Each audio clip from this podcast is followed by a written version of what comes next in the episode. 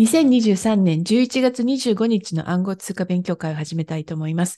いつも通り、東京から GU テクノロジーズの CTO をしている近藤さんと、シンガポールから AI とブロックチェーンのエンジニアをしている西村さん、そしてシリコンバレーから私、渡辺が参加しています。今日はですね、最初に最近のニュースの話をして、その後、えー、2、30分時間をとって、ポリゴンの GKEBM の話をちょっとしたいと思います。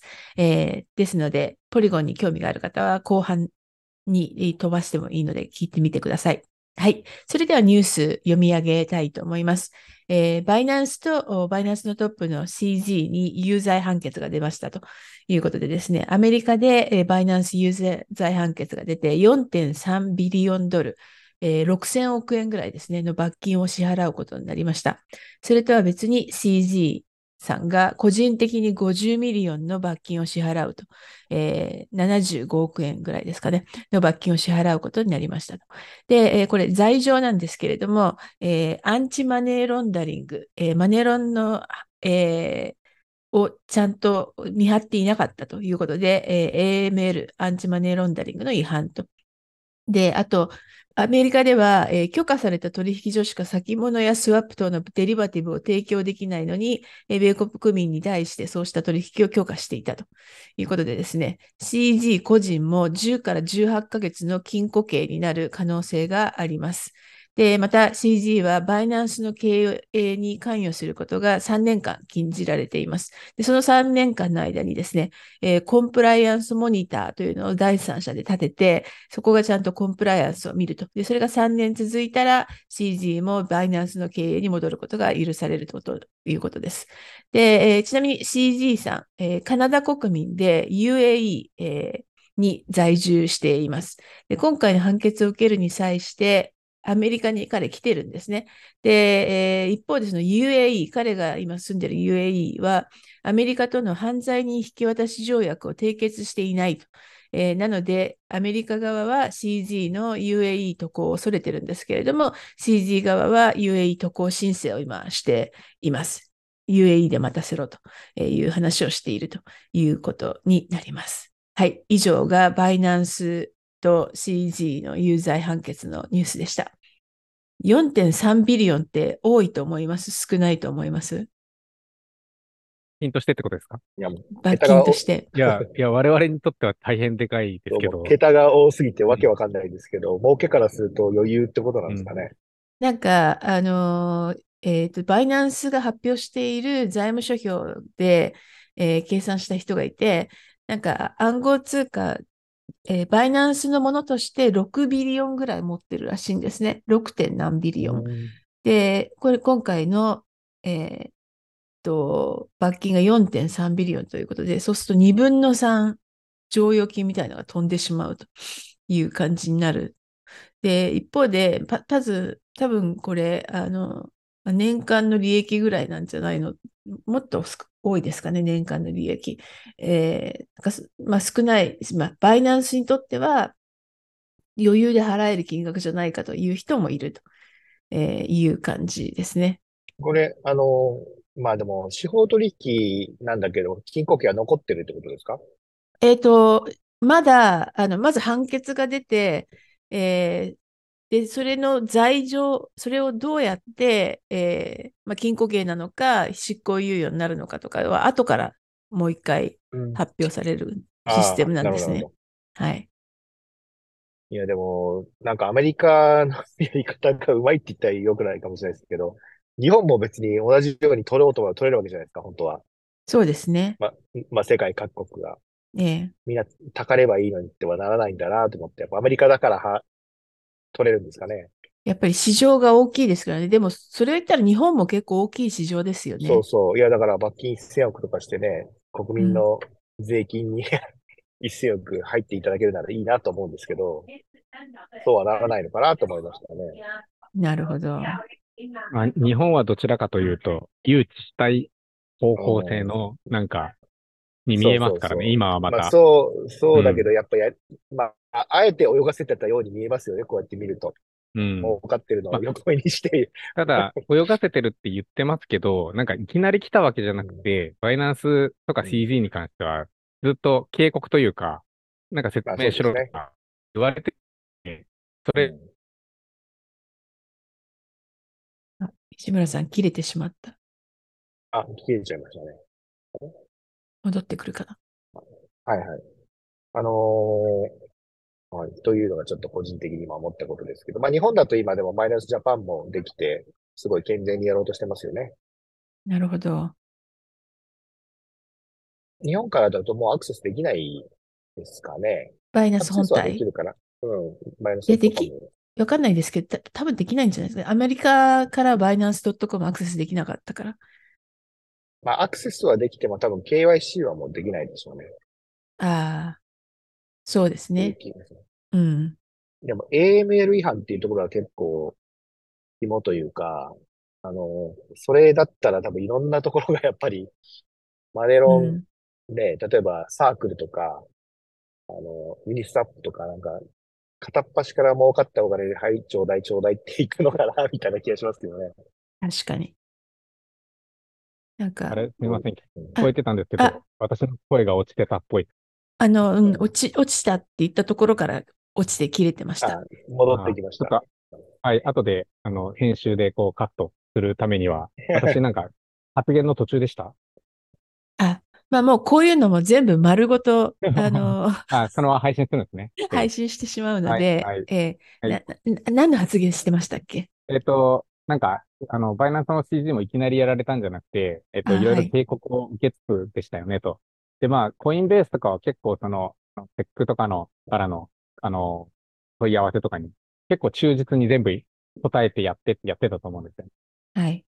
で、バイナンスは、まあ、なんか答えたり答えなかったり、どっか逃げたり、あの、他のところで法人作って勝手にやったりとか、なんかそういうことを繰り返してた気がするので、うん。うん。なんかその、従順じゃなかったみたいなのがあるのかなと思いました。あコインベースはね、アメリカの会社ですから逃げようがないっていう感じがありますよね。まあでもこれでついにに逃げ回ってた最後の大物が、まあ、捕まったというかキャ、キャッチされたっていうんですかね。うん。バイナンスどうなると思います？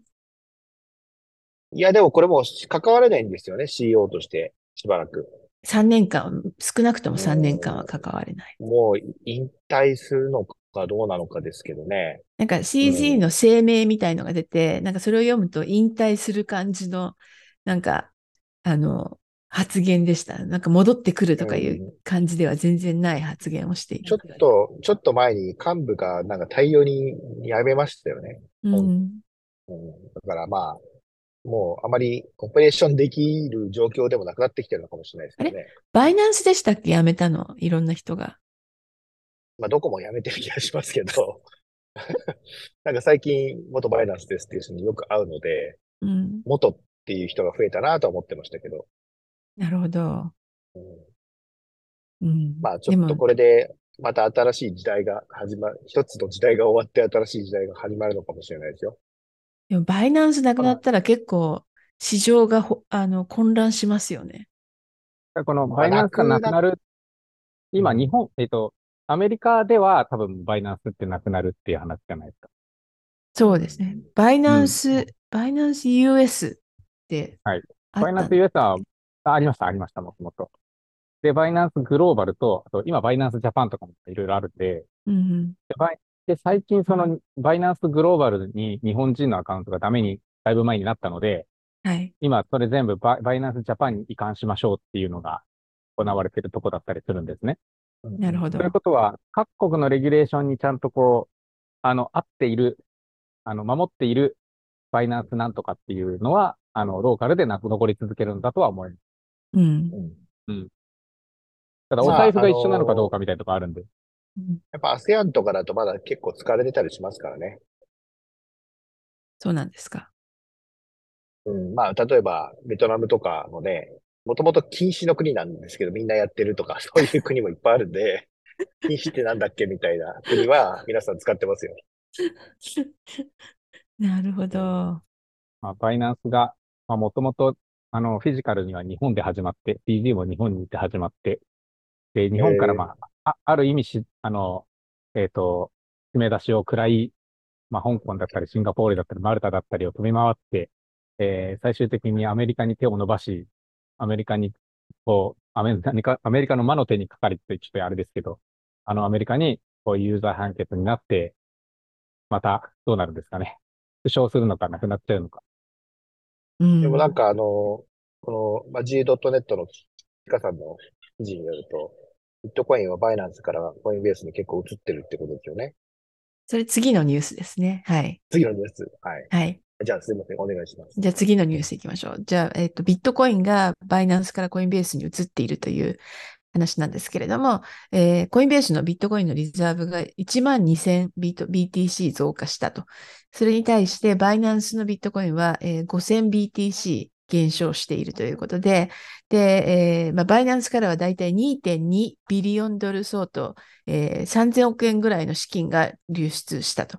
で、ただし、バイナンスはまだ58ビリオンドル、から8兆円とかですかね、のリザーブ資産を持っていますと。でうち10ビリオンドル、えー、1兆5000億円はステーブルコインで持っているということで、あの、FTX はダメだとなって24時間であの、引き出しできなくなったんですけど、一応バイナンスは引き出し要請にちゃんと今のところ応じていて、2.2ビリオンドル相当の資金が流出したと。で、プラスビットコインも減ってますと。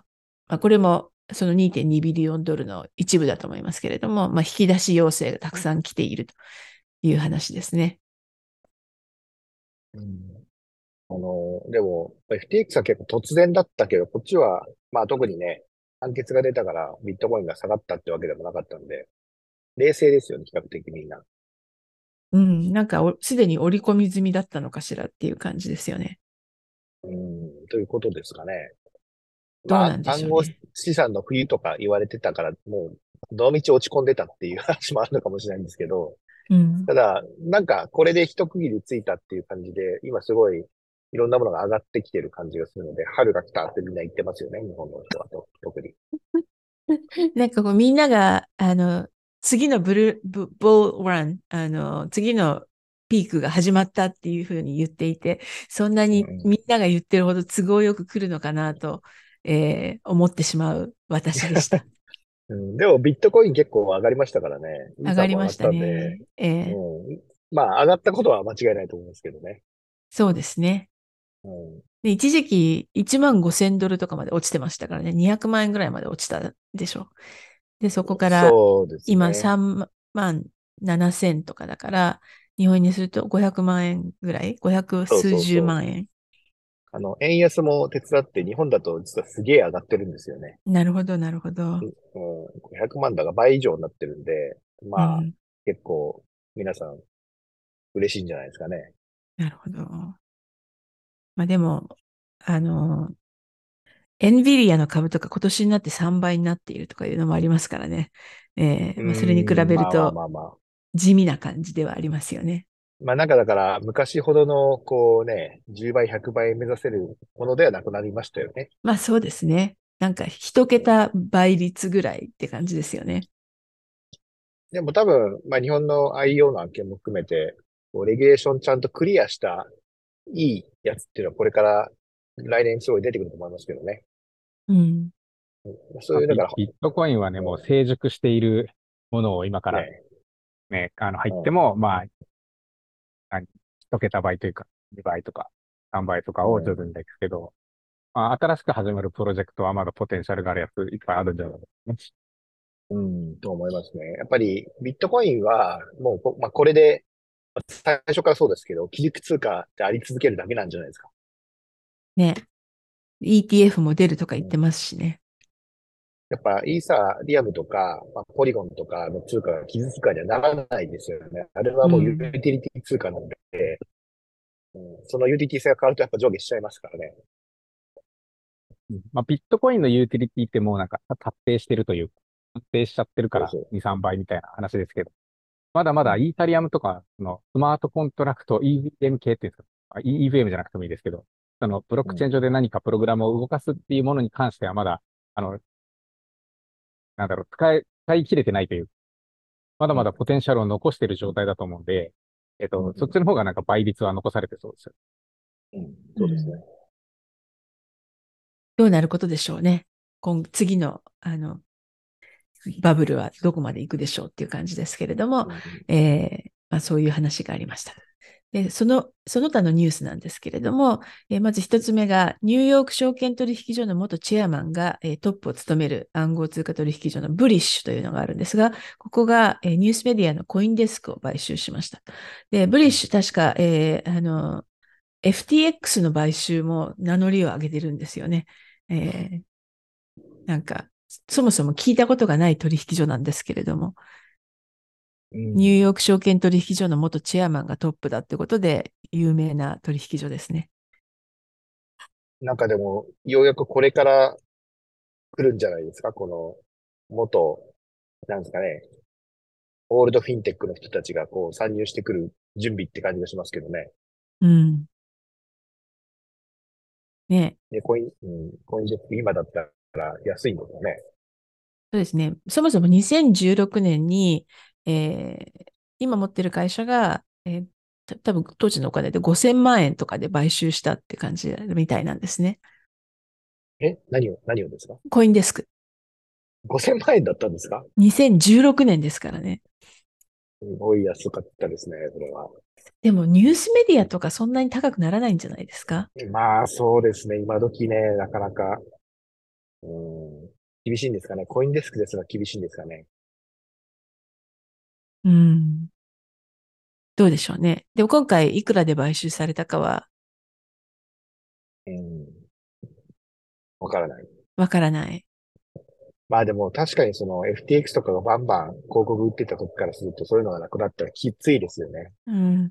でちなみに今年の7月時点では、えコインベース、あれじゃないわ、コインデスクね。コインデスクは、うん、えー、インベスターグループに売られるという話があって、その時の価格は125ミリオンドルだったと。125ミリオンドル？うん、だから、えー、1億、100万1000万、1億2500万ドル？だから150億円とか、170億円とか。そうですね。ええー、でもどうでしょうね。すごいですね。5、6年でとんでもないリターンですよね。いや、それで、そんな価格では売れてないんじゃないですかね。そのディールはなく なくなったみたいだし。ああ、そうですか。はい。そうですよね。そのディールがなくなって、今回のブリッシュが買うっていう話になった。うん、なるほど。うん、そうですね。まあ、コインデスク、やっぱり、ね、かなりメジャーなメディアですもんね。まあ、この業界ではね、やっぱり一番言っていいぐらいじゃないですかね。そうですよね。はい。というのが最初のその他のニュースで、えー、二つ目。取引所の Bittrex Global が12月にシャットダウンすることになりました。で、えー、子会社のビットレックス US の方は、2018年にえー、米国取引の23%を占めてたんですけれども、えー、SEC から、えー、許可なし、証券取引委員会ですね。証券取引委員会から許可なしで取引所事業を行っていたということで摘発されて、えー、今年初めにこのビットデレックス US の方は事業撤退していると。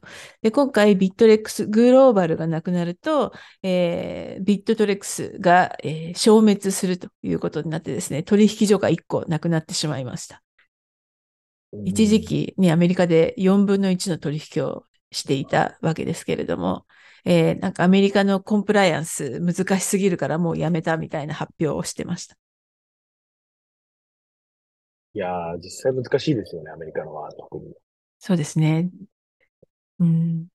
なんか、金融で、うん。いや、いや、いや、日本の人も口座持ってたんで、私は持ってなかったですけど。どうでしょうね。ビビットレックスグローバル。使ってた人いるかなと思って。この中にはいないですか？いないですね。私はやってないです。うん。ビットレックス。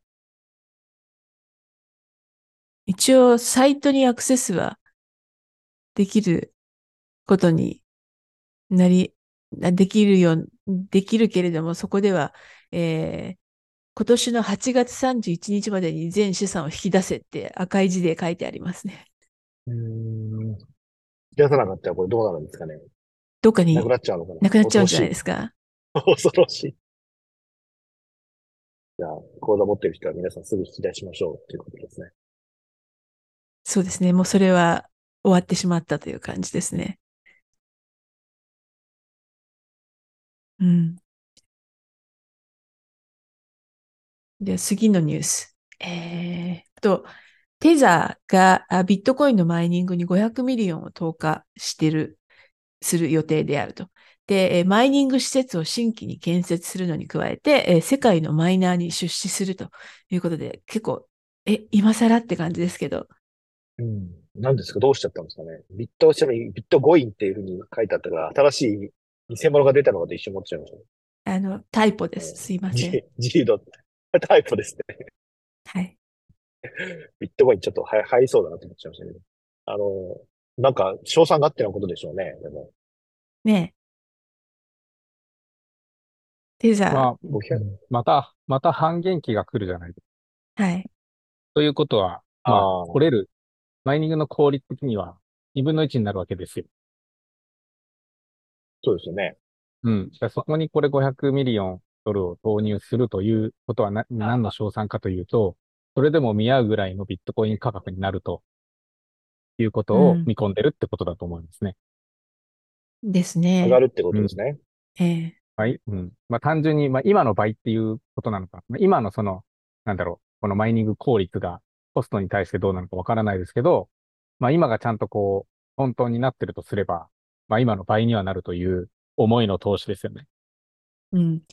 うん、そういえば最近あのビットコインの取引手数料がイーサリアムの取引手数料を1日あたりで越したと。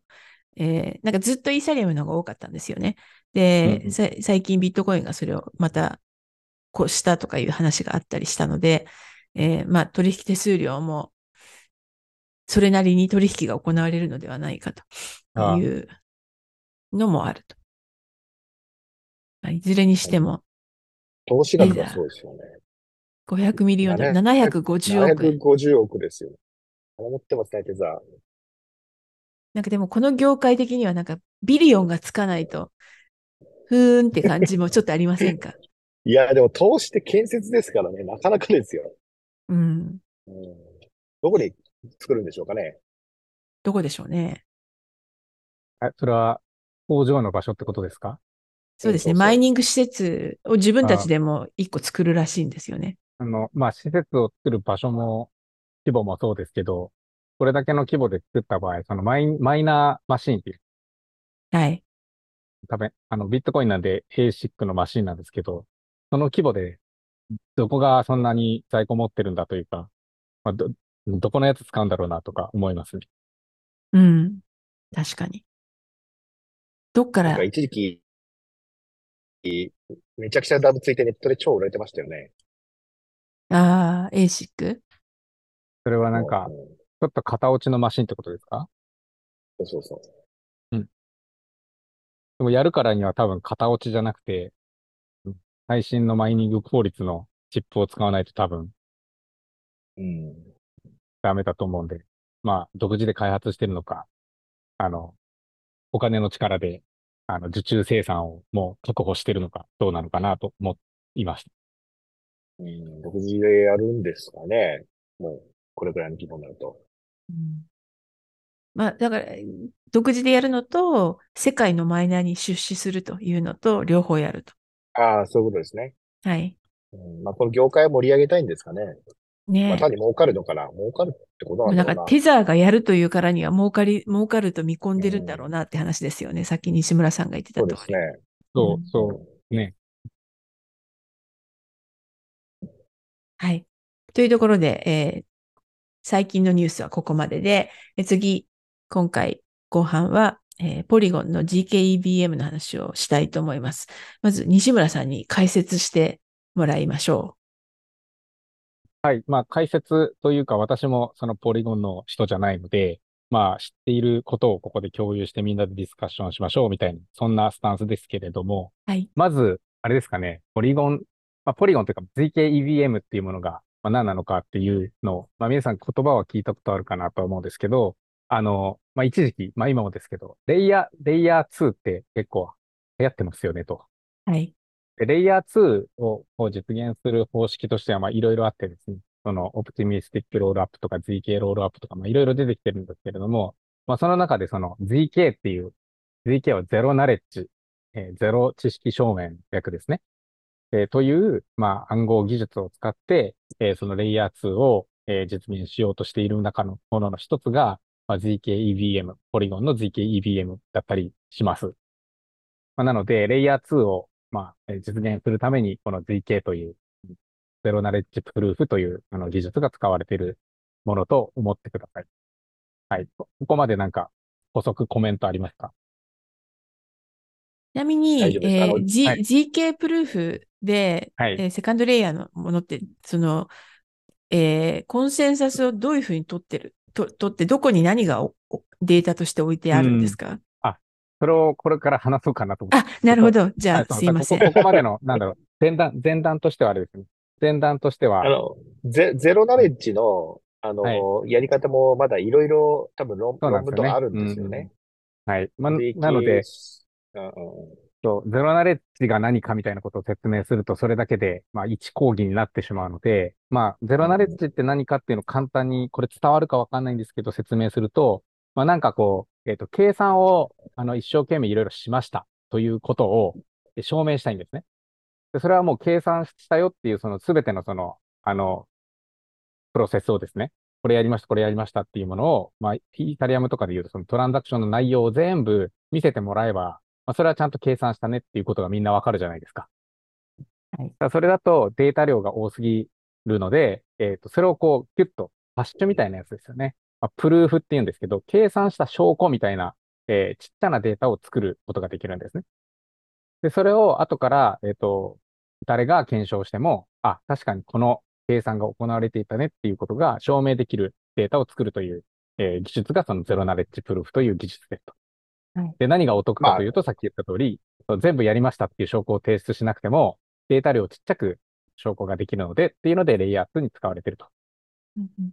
はい。そうですね。まあゼ、ゼロナレッジ自体は、まあ、すごいわかりやすく言うと、交換語書きとかもそうですね。秘密鍵を持っていることを秘密鍵見せないでも、そうですね。そうです、そうです。証明できる。つまり、相手の知識はゼロ、はい、その知識はゼロでも証明できる。はい。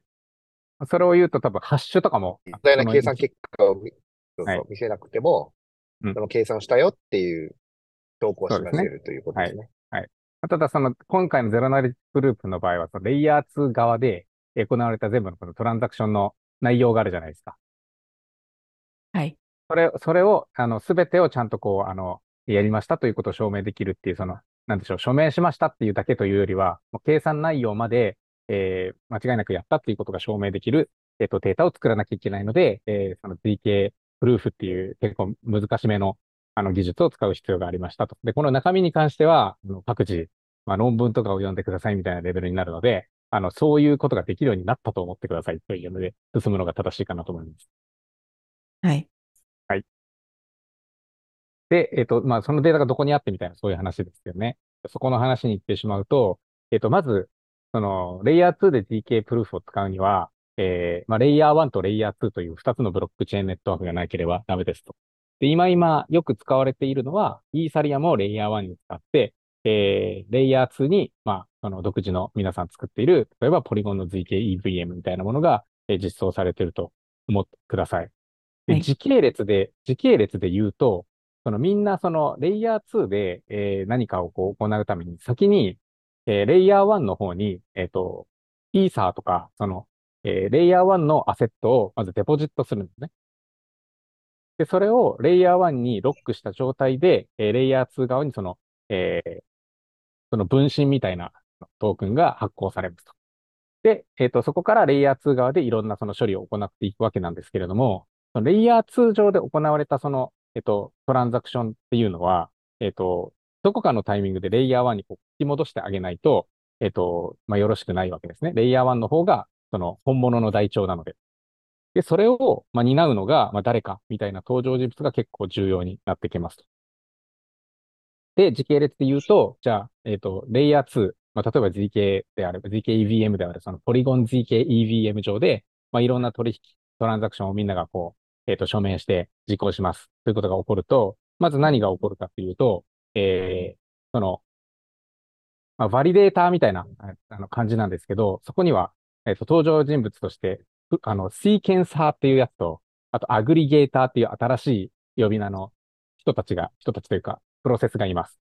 で、この人たち何をやるかというと、まず sequencer っていうのが、その、えっと、みんなが投げてきたそのトランザクションをどういう順番で、えっと、実行させるかっていうのを並び替えをする人たちですね。そうですね。それがシーケンサーっていうやつ。まあ、ここを聞くと、あれ、そのシーケンサーって大丈夫？中央集権じゃないとか思う人もいると思いますが、えっと、ちょっと最後まで、あの、話を聞いた後にそこをみんなで議論したい。まず、シーケンサーが、えトランザクション、レイヤー2側でのトランザクションを、の実行順番を並べます。で、並べたら、それを次々に、えっ、と、処理をしていくんですね。まあ、それは、あの、EVM の内での、そのスマートコントラクトの処理みたいなのをババババッとやっていく。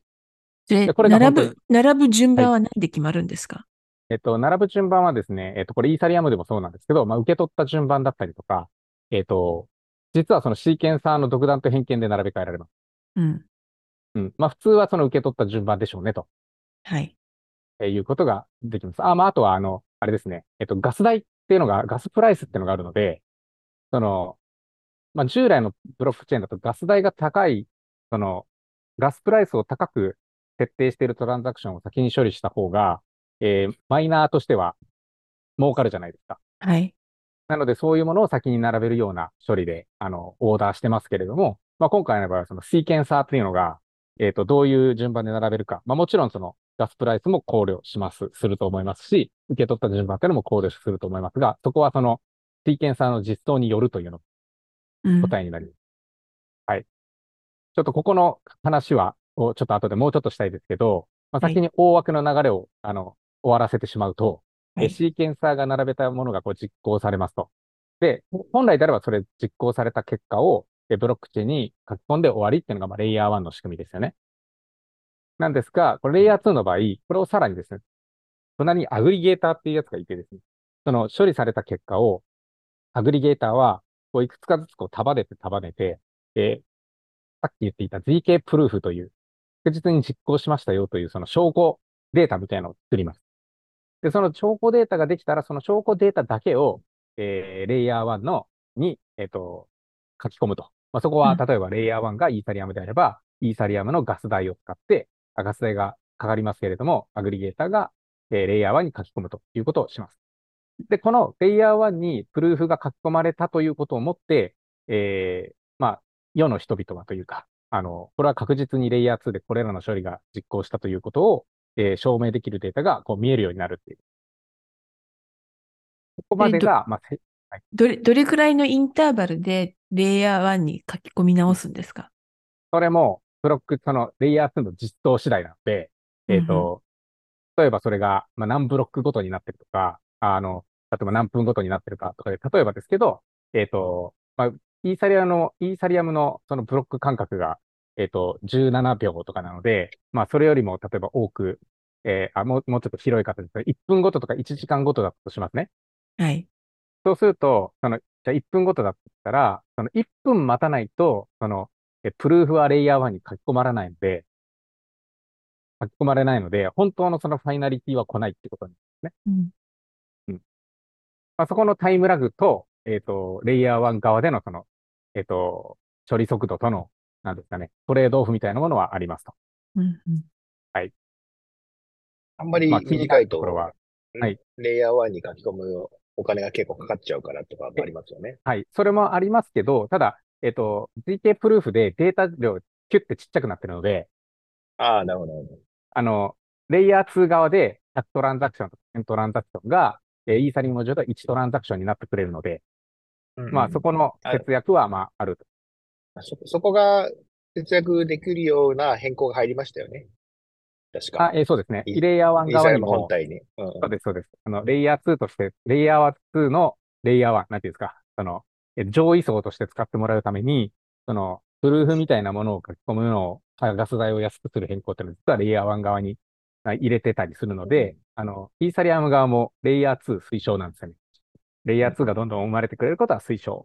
なので、まあそこはガス代が節約できるのは、えっと、まあ、プルーフを書き込む間隔が、えっと、こう長い、まあ、ある程度、あの、バッテで書き込むっていうところと、あとは、えー、数千数万とかのトランザクションをその一つのプルーフにして、あの、書き込むっていうところで、えー、レイヤー1の負荷を下げてるっていうのが、まあ、仕組みですね。ただ、わかる通り、1で、1点とか1万のそのトランザクションを全部処理して、プルーフまで作って書き込むっていう、この、シーケンサーとアグリゲーターの処理負荷って、まあそこそこあるよねっていうところはご想像がつくと思います。うん。はい。で、ここまでが何て言うんですかね。まあみんなが正直に正常に動いた場合の今、あの、プロを紹介しましたと。で、皆さん頭の中にこれ大丈夫かみたいなところがいくつか出てきてると思うんですけど、あの、まず一つ、そのシーケンサーのとこですね。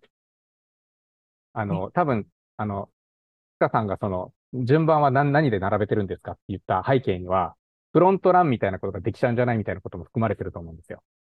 はい。これってあの、イタリアムとかだと、あの、例えばユニスワップの取引とかの前後に、えっと、マイナー側が、あの、自分に都合の良い、あの、取引トランザクションをこう、サンドイッチで入れてあげると、えっと、そこの差分で絶対に儲かるっていうことができてしまうわけですね。これは FX 強者とかやろうと思えばできることですが、その、えっと、フロントランみたいなことが、シーケンサーできるんではないか。ということは真っ先に多分ちょっと詳しい人だと思いつくと思います。えー、答えとしてはできます。えっ、と、できますし、今そのシーケンサーって、えっ、と、誰がやっているかっていうと、えっ、と、ポリゴン側がやってるんですよね。確かシーケンサーって、ノード、はい、ノード分かれてるんですか？もう役割として分かれてます。あ、いや、あの、8ノードって言いました。はい、はい、はい。あの、8ノードにするっていうことが書いてあって、これあの、えっと、ポリゴンのドキュメントを見ていくと、まず、その、仕組みのドキュメントと、あと、あの、リスク、リスク説明のドキュメントっていうのが分かれてるんですね。で、本体のドキュメントは、これは将来的に実装する理想の形を書いてますって書いてあるんですよ。で、なので、今そのメインネットベータみたいな、その今のバージョンは、ここに書いてあることがすべて、そのまま実装されているとは限りませんということがすごく明記されていて。それ、イーストポリゴンのやる口じゃないですか。そう。で、えっと、そのリスクドキュメントっていう方を見ると、そのいろいろな、まあ、言い訳というか、今はこうなってますみたいなことが書いてある中に、そのシーケンサーっていうのは分散していくべきだとは分かっておりますと。なのですが、今は、その、えっと、ことを簡単にするために、えっと、ポリゴン側が、8ノードって言ったかな？えっと、ちょっと数字はもう一回確認しますけど、えっと、シーケンサーとりあえず今は、えー、ポリゴンがやってますっていうことが書いてあります。はい。セキュリティカウンカウンシルっていうやつがあって、えー、8つの、あの、なんていうんですかね。えっ、と、エンティティが持つみたいな仕組みにはなってるけど、えー、そこを全部今ポリゴンがやってますっていうことが書いてある。で、 decentralization progress って書いてあるので、まあ、今後分散化していきますよみたいなステータスになっている。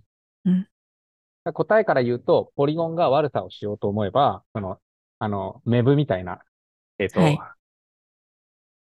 取引、 front run でこう得られるような、あの、利益は全部 Polygon が取ろうと思えば取れる。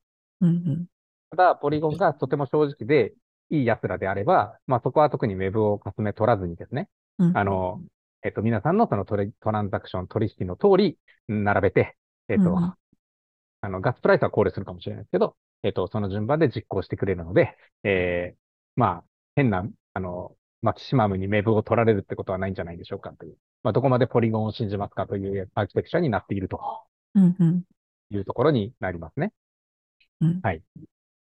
で、じゃあ続きまでいきますけど、じゃあそこでまあ、まあ実行はできましたと。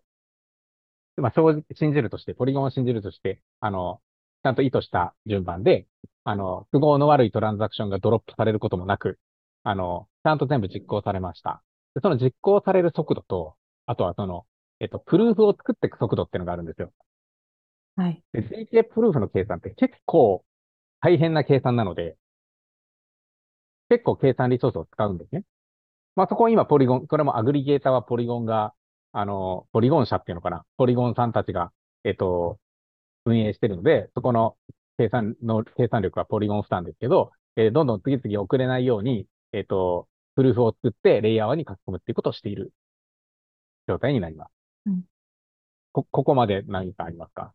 え、そうするとシークエンサーは、ただ本当に順番を並べるだけで、並ば、並んだものをアグリゲーターに投げる。処理もします。えっと、処理もします。VM の処理として、はい、スマートコントラクトのその処理までやります。うん、今までの、あのー、みたいなこと普通、まあ、例えばバリ validator だと、当然、署名が正しいかっていうチェックもするじゃないですか。はい。あ、それも、それもやってるはず。それもやってるはず。で、それを Polygon が全部持ってた場合に、まあ、A さん、B さんの署名だよねっていうのを B さんの本当は署名じゃないけど、嘘、嘘をついても、うんその、レイヤー1に書き込むところの計算ところでわかるんですか？わかる、わかります。それは、なんていうんですか、わかるっていうのは、まあ、要は、その、あ、そう、不正が起こった場合ってことですよね。そうポリゴンの validator が自体が不正を起こした場合って、はい。まあ、それを aggregate して Merkle で書き込んでも、なんかうん、ちゃんと証明されてるんですよねっていうことですよね。そうですね。その正常、そう、正常系の話だとこの流れって言ったのはそこで、例えば、まあ、うんまあ、今、あらゆるところでその不正が行えるポイントがあるじゃないですか。あの、うん本当は誰もそ、本当は存在していない、その、えっと、トランザクションを紛れ込ませたりとか、うんあの、本当はそんな実行されてないのに、あの、何かの、その、残高を、あの、不正に増やしたり減減らしたりしたみたいなことが起こると、その、プルーフがおかしくなるんですよね。うんで、それがレイヤー1に書き込まれたときに、みんながこれうん。プルーフおかしいじゃんっていうことを気づけるんですよ。気づけるっていうい言い方がちょっと、あの、うん。含みがある言い方をしたのは、えっと、うん見てれば気づけます。うん。ちゃんと誰かがね。そうです、そうです。まあ、なので、誰かが、えっと、まあ、誰かっていうのが誰かって言ったら多分何かその不正で損失を被ってた誰かなんでしょうね。が、これおかしいじゃんって読み解いたときに、レイヤー1のプルーフと、まあ、要はレイヤー2でこう実行されていることとかを見比べて、あの、これ違うと。なった場合、う何ができるかというと、そのレイヤー1に対して、なんていうんですか、このディスピュートみたいなのができるんですね。うん。このプルーフおかしいじゃんの指摘ができます。で、これうんプラズマとかの時にもあったと思うんですけど、ここのね、ちょっと、えっ、と、まあ、ウィズドローって言うんですけど、まあ、みんなこれ不正があるから逃げろってやつですよね。うん。このフローがあまり詳しく、あの、ポリゴン GKEVM の場合、ちょっと書かれてなかったので、その今までの知識からの想像ですね。っていうと、これ不正が起こったから危ないから一回みんな避難しましょうっていう形で、要はレイヤー2にみんな、こう、レイヤー2で、あの、処理をするために、最初にレイヤー1にいいっぱいその、アセットをロックしてるじゃないですか。うんこれを緊急避難的にみんなで、あの、ウィズドローするぞっていうのが走ります。で、それは、その proof が間違ってるっていうことは、レイヤー1上で、あの、その、レイヤー1上のスマートコントラクトで証明ができるので、ここは decentralized に、えっと、証明ができるわけですよ。不正が行われたっていうことに関してはですね。うん。うん。まあでも、そのさ、ブリッジから取り出せるようなコントラクトになってないとダメだよね。証拠を示して。そうなんですよ。まあ、なので、えっと、取り出せるのは、そのなんか、レイヤー2で何が起こったかとかいうことには関係ないです。関係、ん？関係ない。そうレイヤー、そうレイヤー2で不正が起こったとか、シーケンサーとかアグリゲーターがその悪さをしたってことじゃないですか。うんということは、レイヤー2ってもう信用ならないじゃないですか。うん。まあ、今の状態で。いや、そうだけど、それで不正を起こさ、まあ、プラズマだったら不正を起こされちゃった人が、その証拠を示すと、なんかその分パニッシュメントが走るとか、なんか取り返せるみたいな仕組みがあったじゃないですか。はい。一応。はい。だから不正が起きちゃった後に指摘して取り返せるのかってとこ結構大事だと思うんですよね。はい。あれってプラズマの時って、その、パニッシュメントとかいろいろ複雑な仕組みがあったと思うんですね。で、その中に、その、えっと、マス、なんですっけ、エグジットみたいなのあったじゃないですか。そこに残ってる分を全員、その、デポジットしてる分全部持って逃げるっていう、もう本当に、あの、大移動みたいなのがあるんですよ。うん。だから、それが起こるのかなと思っていて、で、そこの、その、ウィズドローのところは、多分、あまりこう、いい、良いイベントではないので、うん。あの、詳しくドキュメントには書いておらず、うん。で、おそらくなんですけどう、ん要はみんな逃げろって言って、その、まあ、ロックしてるアセットって、要は、あの、ERC20 とか全部はロックしてないはずなんですよね。多分、イーサをロックしてるはずなんですよ。うん。あの、うん。だからその分を、はい。うん。あ、どうぞどうぞ。あ、どうぞ。いやいや、 ZK になったら、 optimistic rollup とかより比べて、何が良くなったんですか？多分、その、えっ、と、証拠を書き込む効率じゃないですか。っていうことですか？はい、そうです。で、あらゆるステートに対して一応証拠は書き込めるようになったってことですよね。まあ、ステートの前後が、まあ、か、あの、レイヤー1に書き込みますよね。で、それと、えっと、実際にその、照らし合わせてみて、えっと、すべてのその、えー、その、実行過程が正しいかどうかっていうのを、その、 proof で、あの、示せるっていう感じですね。うん。まあ、なので、イズローのやっぱり仕方が、あの、明確になってないと、そうですよね。で、何の意味もないっていうか。はい、ウィズ、ウィズドローできるものなのが何なのかっていうので、多分そのレ、これややこしくしてるのが、今ってレイヤー2側で、あの、一時発行されるトークンとかもあるじゃないですか。はいはい。それは、レイヤー1はしたことってないわけですよね。そうですよね。何の、本当レイヤー2を信じてるだけですからね。そう。だから、そこでパニッシュメントだったり、あの、マスエクジットで取り返せるのはあくまで、その、レイヤー2に最初に打ち込むために、えっ、ー、と、デポジットした、まあ、イーサならイーサですよね。そのレイヤー1側の価値のあるトークン、デポジットされたトークンは取り返せますけど、えっと、レイヤー2側で発行されたり、なんか、レイヤー2側で価値を持ったものに関しては、その、レイヤー1側での、その、えっと、緊急避難みたいな時には戻ってこないというか、何の保証対象にもなってないよっていうことは理解する必要があります。だからレ、レイヤー2で NFT 発行している人たちは、ちょっと何考えてんのっていうことだと、で合ってますか？まあ、だからその担保として一番最初にデポジットしたレイヤー1アセットがあって、まあそこを、なんかこう、いい具合の仕組みでですね、えっと、やれてれば、あの、保証できると思いますけど。うん。うん。そう、その GKEVM を、あの、取り入れたら、その辺が全て解決するっていうものではないので、えっと、まあ、取り返せるも、不正が起こった場合に取り返せるものが何かっていうところを、えっと、考えないといけないですね、と。まあ、ただ、うん、今、その、じゃあ誰が、その、不正を起こすかって言ったら、シーケンサーとアグリゲーターっていう話になったじゃないですか。はいはい。じゃあ、そのシーケンサーとかアグリゲーターに、その、不正を起こすモチベーションがあるかっていうところで考えるとですね。うん。シーケンサー、アグリゲーターが本当にディセントライズとかして、あの、パーミッションレスに誰でもできるよっていう仕組みがもしできたとするじゃないですか。うん。そうすると、なんか1シーケンサー、1アグリゲーターがなんか自分の得のために、えっと、まあ、あの、ちゃんとそれがプロフィット出るって分かればやる可能性はありますよね。うん。だからそれ以前に、だから、うん、ポリゴンがハッキングされたらっていう話ですね。そう。ポリゴン自身がやるよりも。はい、はい。そうか。ポリゴンがハッキングされた場合はそうですね。うん。まあ、その場合はもう、それこそもう、レイヤー数を、そのレイヤー数終わりなので、そうですね。だから、はい、はい、全部持って逃げろ。で、全部持って逃げろって逃げれるアセットは、えー、レイヤー1でロックした分だけですよと。うん。だから、その、不正を発見するのが遅くなれば遅くなるほど取り返せるものも減るというか、あの、その時点とは変わっちゃってるわけですよ。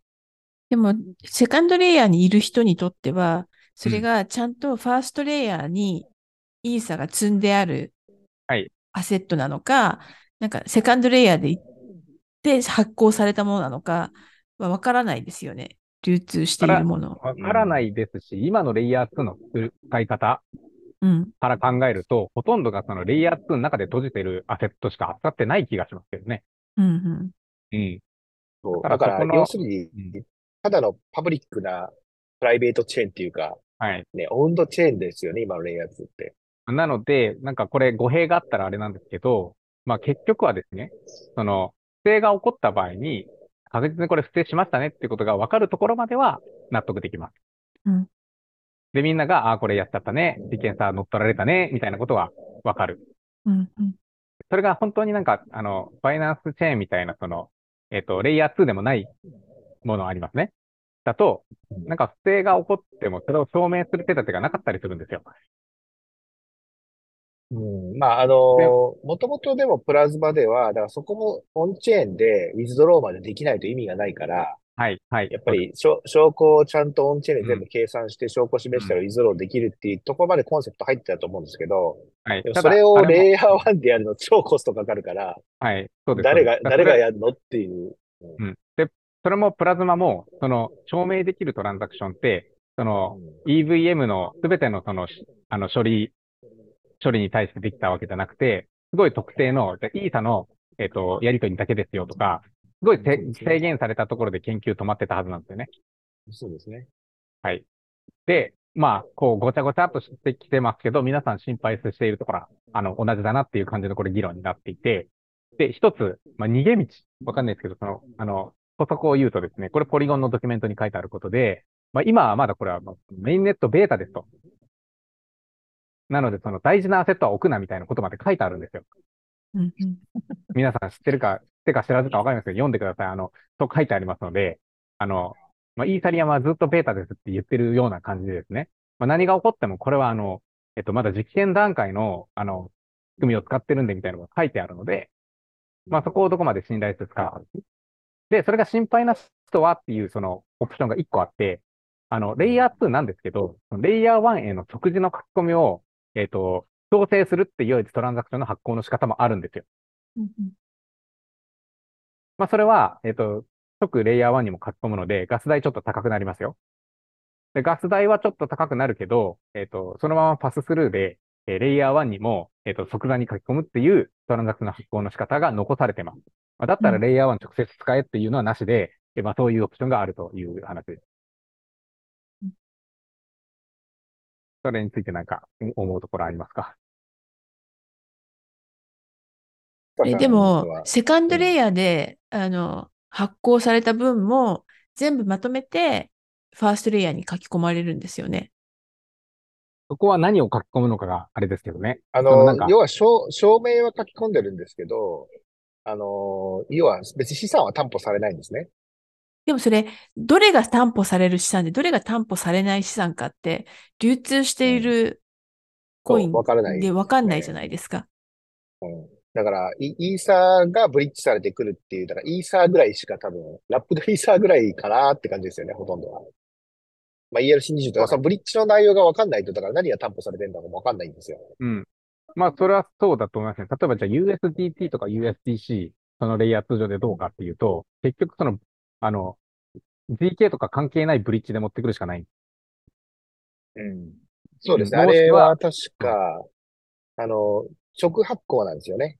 バーンして発行ですから、バーンかロックして発行なんで、うんその ZK のプルーフでどうのっていうアセットじゃまずないです。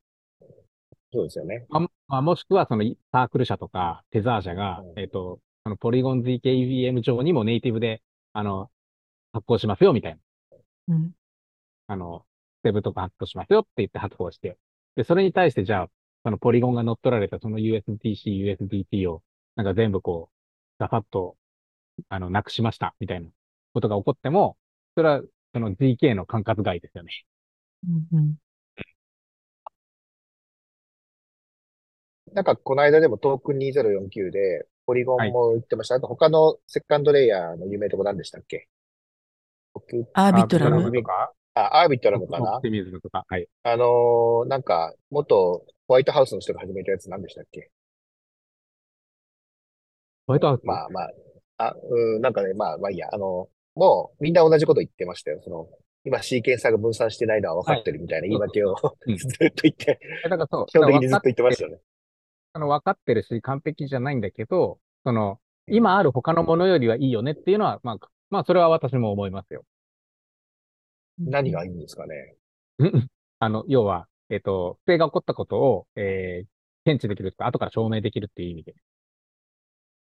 証明ができるっていうのはでも、普通に、まあ、ノード立てて sync してればね、わかるじゃないですか。例えば Japan Open Chain の POA だったら、なんかおかしなことやったらわかるわけですよね。まあ、ノード参加してれば、まあってことですよね。さ参加してればわかるし、うんうんうん。まあ、あとはまあ別に proof を書き込むことは別に anchoring ってことで Japan Open Chain もできるので、はい。やろうと思いうかね。まあ、それは、それはそうまあそういうことをや、ちゃんとやってるレイヤー2がどこまで何かありますかっていう中の一つってことだと思います。であとは、あの、あとはうん、そのプルーフをちっちゃくできますっていうのが ZK プルーフの、えっ、と、まあ、メリットっていうところ、ところぐらいって言ったらあれですけど、結局そこのレイヤー2の CK サーなり、バリデータなりが分散してないと何にも意味がないなっていうふうに思いますけどね。うん。と思っちゃいましたが、はい。わからないけど、経験さそう、そんなことないですか？はい。経験、経験さんが分散してなかったらね、意味がない。よねってい。うのは、まあ多分、ここのみんなはそう思い。ますが、その、ユーザーとしてレイヤー2使う人にとっては、手数料安くなってればい。い。みたい。な人たちばっかなので、まあそこをどう取るかですね。うんまあだから、で CK なんか、経験差が一つだけが、一つだけだから危ないよっていくらこう、なんだろう、啓蒙してもですね、あの、みんな安い方に飛びつくっていうのはまああるので、ちょっとなんか、そうですねあれですね。言い方が、敵意がある言い方にな,、ってきてますけど、まあ、でも、まあ、市場はそんな感じですっていう感じですね。いや、でも、あの、安い。あ、どうぞどうぞ。いや、安いかどうかで言うと、レイヤー1に書き込む分高いんですよね。ちょっと。あ、レイヤー1に書き込む分が高い。そうです。書き込む分の手数料がかかるから若干ガス代も高くなっちゃいますよね。はい。レイヤー2は。うん。はい。あ、どうぞ、ちかさん。あ、いえ、あの、GK ロールアップいくつかあるじゃないですか。で、はい、それぞれの何が違うんですか？まあ、そこのシーケンサーアグリゲーターとかのこの仕組みが違うみたいなのももちろん全部違いますね。なるほど。で、あとは GK も、あの、いろいろその、ああの、亜種があるんですよ。うんうんそこの、えっ、と、どの GK 使ってますか、アルゴリズム使いますかみたいなとこもちょこちょこ違ったりはしますね。うんうん、まあ、ただそのユーザーが気にする違いかっていうと、あの、もっと気にするところがありますね。そのシーケンサーが一つなの、分散してんのとか。うん、で、真面目に真面目に、真面目に真面目に GK やってきてる人たちって、あ、これだとディセントライズだじゃないから無理だなって言って、あの、世に出してなかったりするんですよね。うん。そこを、もうい、エイヤーで、えー、まずは今は1個ですと。将来的に何とかするから、とりあえず使えるもの出しますって出したのが多分ポリゴン EVGK、あの、うん、EVK、EVM です。潔いといえば潔い。アグリゲーターもポリゴンが全部やっている。そうです。そうです。うん、で、アグリゲーター、さっきの話で言うと、その、処理が重いので、はい。その、シーケンサーが処理するのに追いつくのみたいなとこあるって言ったじゃないですか。はい。で、ここを、その、並列でやる。うんうん。あの、プル、あの、プルーフ作るところは別に並列でもできるので、その並列でやる、あの方法を、えっ、ー、と、ポリゴンは独自に開発してます。うんうん。そういう工夫の部分で、あの、各プロジェクト違うっていうのはあると思います。なるほど。今稼働してる GK ロールアップって他にあります、あるんでしたっけ ?GK Sync ってのありますけど、あれが GK の EVM 使えるとこまでリリースしてたかどうか、ちょっと私追いつけてないですね。うん。うん。やるとは言ってました。なんか GK シンクが一番進んでたみたいなイメージがありましたけど、ね、そうそうそう。で、それをぐいっと追い越してポリゴンが GK EVM ってどっかで発表したんですよね。まだできる前に。はい。それが、あの、マティックの価格ドーンって上がったタイミングですけど。うんうん。はい、どう考えてもそ、それ狙いにしか思えないですけどって言ったら怒られてまあ、それ狙いで、ただ、ちゃんと一応メインネットベータ出してきてるので、まあ、有限実行ではあります。うん。あのー、それだけぶっちゃけいなくなっちゃうところもあるんで。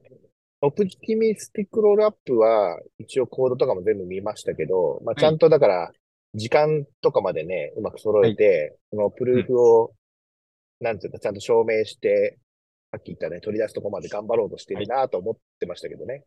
はい。だから、まあ、ポリコン GK も一応あるのかな、うん、オープンにはな、そうそうオープンにはなってます。覗いてみれば、もしかしたらいろいろ頑張ってるところもいいのかもしれない、ね。見れば、うん。そう頑張ってるところも見えるし、どうやってその並列でプルーフオブプルーフみたいな、その GK のプルーフを作るようにできてるのかとかも多分工夫の後はあるんだと思いますよ。なんか我々がシーケンサー1個じゃダメじゃんとか、アルグリエーター1個じゃダメじゃんって、一言で言うにはかわいそうなぐらいの努力はあると思う。うん。うん。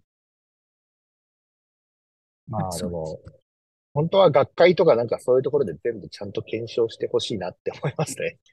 そうですよね。うん。まあ、ここ、まあ ZK ってずっと、あの、ビタリックとか、イーサリアムコ、あの、ファウンデーション、コミュニティもずっとなんかこのレイヤー2でなんとか実現したら、あの、効率的になるんじゃないかって言われてた技術なので、まあそこを、まあ先陣を切ってやってるっていうのは、まあすごいことまあいい参照事例だから、えっと、あの、今回はその、大枠の仕組みをこう、ここでディスカッションしましたけど、まあもしさらに興味があって掘り下げたい場合は、もう本当にそのポリゴンの実装してる EV、じゃあ GKEVM もしくは、プルーバーのとことかですね。